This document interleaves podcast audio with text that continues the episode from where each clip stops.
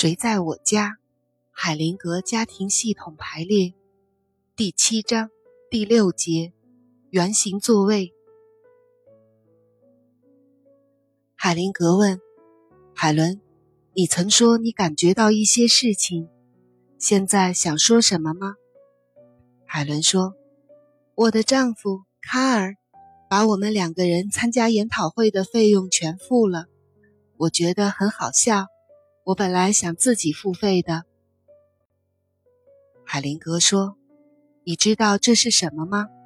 我们把这称为战略转移。”停顿了一下，海灵格问：“这个女人是谁？”海灵格所讲的是他刚才的直觉。海伦的面部表情有时在模仿另一个人。海伦静静的、犹豫不决地问。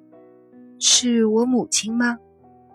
海灵格说：“推测是没有用的。”海伦说：“我不知道。”海灵格说：“好，那么排列一下你的原生家庭吧。”海伦排列自己的家庭，显示出他认同了父亲的第一个妻子，他是犹太人，一九三八年。和海伦的父亲离婚，移居美国，后来在那里又结婚了。经过一定顺序的移动，找到了解决画面。海灵格在所有代表重新入座之后，继续说：“在德国，犹太人常常是很重要的，总是对家庭系统有非常强大的影响。海伦，现在怎么样呢？”海伦笑着说：“好，我觉得真的很好。”海灵格说：“看起来你认同了父亲的第一个妻子，现在怎么办？”海伦说：“很多东西我都清楚了。”海灵格说：“是的，你必须对自己的父亲说，我和你第一个妻子一点关系都没有，我属于我母亲。”只有她才是我真正的母亲。现在你已经在点头了，你知道这么快点头意味着什么吗？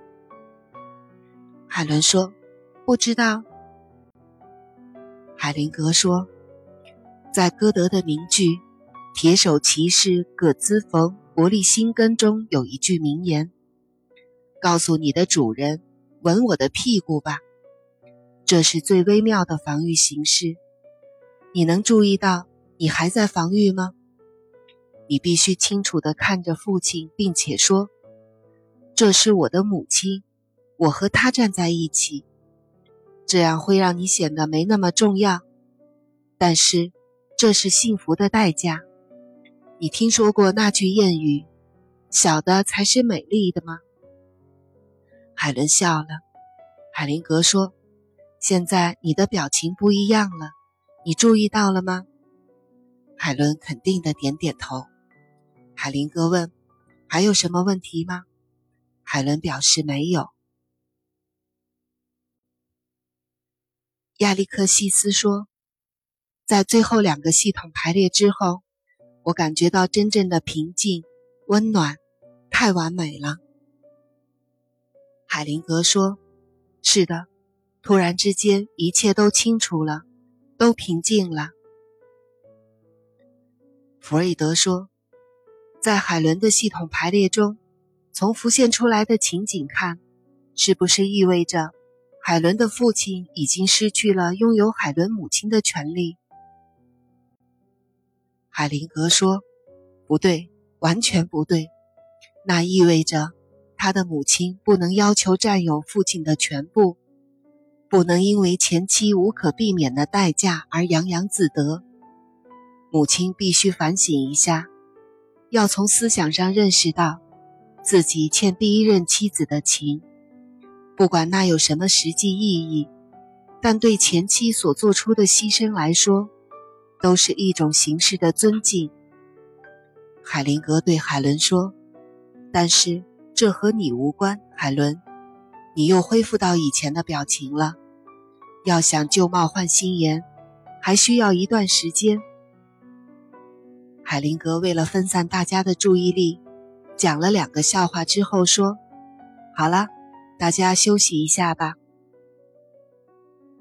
艾琳在休息之前说：“我想起那个句子了，不一定就是原句，但是我再也不会因为你刚才针对我而气得发疯了。”海灵格说：“对了，刚才的针对很有效。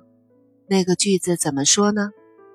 艾琳说：“亲爱的姑姑，您死了，我很遗憾，我将停留一段时间。”海灵格说：“现在我告诉你那个真正的句子。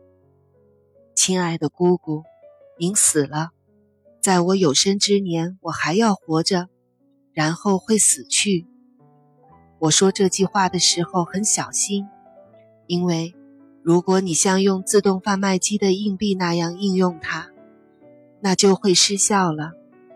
但是在很多场合下，你可以用这样的句子，例如，一个再婚的女人可以对她的前任说：“你失去了你的丈夫，在我失去他之前，我会拥有他一段时间。”这样会消除自己的优越感和傲慢，他会在很深的层面上把人们联合起来。在那个层面上，过去的一切都有自己存在的权利。现在，我们真的要休息了。